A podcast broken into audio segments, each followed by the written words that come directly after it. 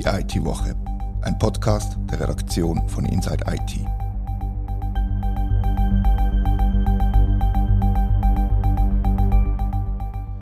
Herzlich willkommen zur IT-Woche. Es tut mir wirklich leid, aber wir müssen heute schon wieder über Cybersecurity reden.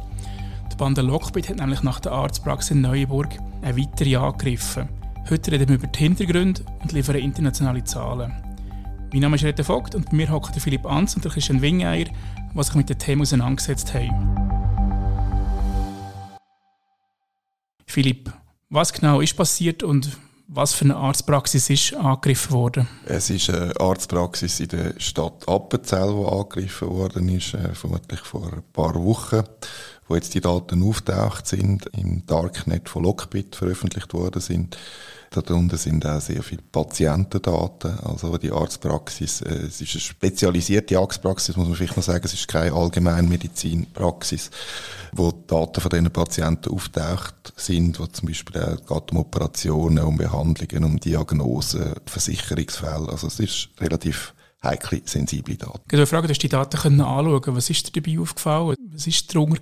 Was sind da für Daten dabei? Gewesen? Es sind keine Patientenakten, wie das im Fall Neuenburg der Fall war, wo man ganze Krankengeschichten von Tausenden von Patienten geleakt worden sind. Da sind es jetzt wie ähm, einzelne Behandlungen, also nicht, nicht ganze Krankheitsverläufe, sondern sagen wir, jemand hat eine Operation gehabt oder, oder eine spezielle Behandlung müssen machen und die Daten sind sehr aktuell aus dem 2021 und 2022. Du hast nachher mit der Arztpraxis, respektive mit dem IT-Dienstleister von dieser Arztpraxis geredet. Wie haben sie reagiert auf den Angriff, nachdem sie ihn festgestellt haben? Also die Arztpraxis hat dann quasi gerade nachdem ich mich gemeldet habe, hat mir der IT-Dienstleister zurückgerufen, also nicht die Arztpraxis selber.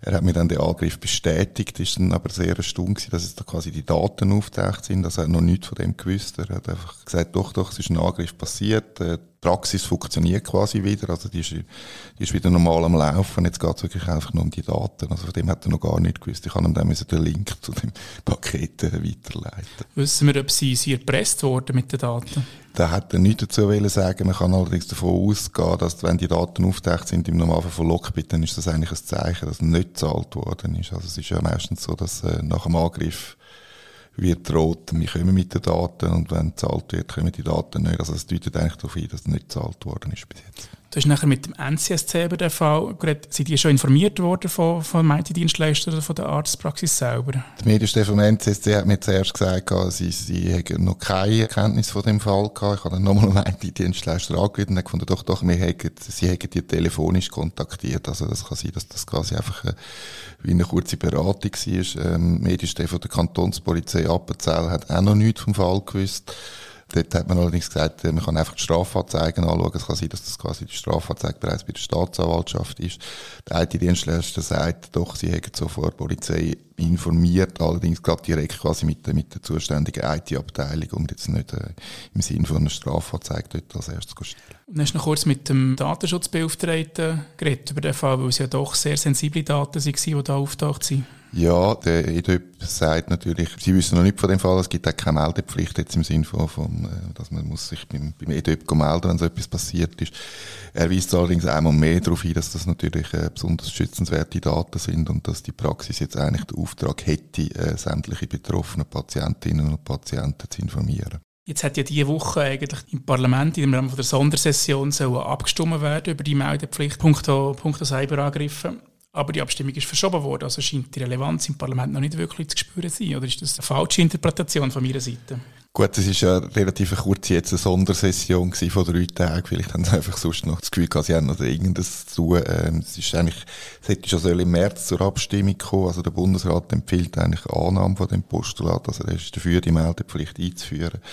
Ähm, das heißt, ja, ähm, die Relevanz sieht man, glaube ich, schon langsam, auch im Parlament. Ja, habe die Postulatorin Edith Graf-Litsch gefragt, ob, die Annahme unbestritten sei. Und sie hat gesagt, ja, es ist noch schwierig zu sagen, weil die SVP sei ja dagegen. Ja, man wird dann sehen, wenn es zur Abstimmung kommt, äh, hankerum. Also wenn nur die SVP dagegen ist, dann sollte das die gleiche Mehrheit finden. Das ist richtig. Das wird sich dann zeigen. Was muss man sonst noch wissen zu diesem Fall in Appenzell? Ja, eben, die Patienten, Patientinnen müssten jetzt eigentlich informiert werden. Also ich nicht gehe jetzt mal davon aus, dass jetzt auch der IT-Dienstleister bzw. Praxis die Daten anschaut, die da geklickt worden sind und ähm, dementsprechend auch vorgehen wird. Was sollte jetzt eine Patientin oder ein Patient, der in Appenzell zu einem Doktor geht, der kein Allgemeinmediziner ist, was muss ein Patient machen, wenn er jetzt nicht informiert wird in den nächsten Tagen oder Wochen? Muss er selber Strafanzeige stellen? Mm, muss er in dem Sinne nicht. Das, äh, das ist eigentlich jetzt die Aufgabe der Arztpraxis. Da etwas noch darauf ein. Also die Patienten und Patienten müssen, müssen auch aufpassen. Offenbar ist es im Fall von Neuenburg nachher so gewesen, dass da gefälschte Rechnungen irgendwie plötzlich irgendwie den Leuten gestellt worden sind oder die Daten auftaucht sind. Also Appenzell ist ein kleinerer Fall. Also in Neuburg haben wir wirklich irgendwie, man sagt, von 17.000 Betroffenen äh, Personen, äh, die dort betroffen waren. Appenzell sind sicher ein weniger, also so ein bisschen, sagen wir, 100, 200 bis zu 300. Genau, und jetzt ist es ja so, dass äh, nicht nur die Schweiz von, von so Angriffen betroffen ist, sondern dass es international stetig im Zunehmen ist. Christian, du hast dich mit den Zahlen beschäftigt. Wie, was sind für Trends da erkennbar? Ja, also es gibt verschiedene Trends, also sowohl in der Schweiz als auch in Deutschland oder in Amerika, aber alle drei sind sich eigentlich einig, dass Cyberkriminalität zunimmt. Gibt es da Zahlen, die du, kannst, die du uns kannst verraten um wie viel Prozent haben die zugenommen verglichen mit dem Vorjahr zum Beispiel? Ja, sicher, ja. Also in der Schweiz ist so, dass das Bundesamt für Statistik das Ergebnis von der polizeilichen Kriminalstatistik für das Jahr 2021 veröffentlicht und da gibt es auch ganz ein kleines Kapitel drin, wo sich der Cyberkriminalität widmet. Dort heißt dass im Jahr 2021 insgesamt über 30.000 Straftaten mit einer digitalen Komponente registriert worden sind und dass das 24 Prozent mehr sind als noch 2020. Im Durchschnitt sind im Jahr 2021 rund 83 digitale Delikte pro Tag begangen worden. Das kann jetzt relativ viel sein, so ein digitales Delikt. Oder kannst du das ein bisschen genauer spezifizieren? Ja, genau. Also ein Großteil von diesen digitalen Delikten sind Gesetzesverstöße gegen die Wirtschaftskriminalität im Internet. Das macht rund 90 Prozent von allen Fällen aus und bedeutet einen Zuwachs von über 30 Prozent gegenüber dem Vorjahr. Und ebenfalls hat man herausgefunden, dass 2021 fast doppelt so viele Phishing-Attacken wie noch im Vorjahr registriert worden sind. Und bei Wirtschaftskriminalität darf man annehmen, dass das Angriffe auf Unternehmen sind, wo Daten gestohlen werden. Das könnte man jetzt annehmen. Es ist aber so, dass ein Großteil von diesen 20.000 Cyberbetrugsfällen, was, was einem Zuwachs von 26 Prozent entspricht, ist entweder Masche gewesen, wo Leute auf Kleinanzeigeplattformen Sachen verkauft haben, die dann nie geliefert worden sind. oder Missbrauch von, von Zahlungssystemen, also wo irgendwelche Wertkarten oder Kreditkarten gestohlen worden sind und dann mit diesen Sachen Bestellungen okay. ausgeführt worden sind. Jetzt muss man unterscheiden, einerseits zwischen Phishing, wo ja eine Methode ist, um irgendetwas zu machen, und einer Ransomware-Attacke, die eben häufig tatsächlich über Phishing stattfindet, oder? Genau, ja. Also da hat zum Beispiel dann äh, das deutsche BKA hatten da noch, noch mehr dazu gesagt, gehabt, zum Beispiel. Dort ist im Bericht festgehalten worden, dass Phishing auch heute noch eigentlich eine der Haupteintrittsvektoren sei, wenn es darum geht, dass IT-Infrastruktur angegriffen wird. Und auch, dass zum Beispiel der Finanzsektor 2021 weltweit am stärksten von so Attacken betroffen war.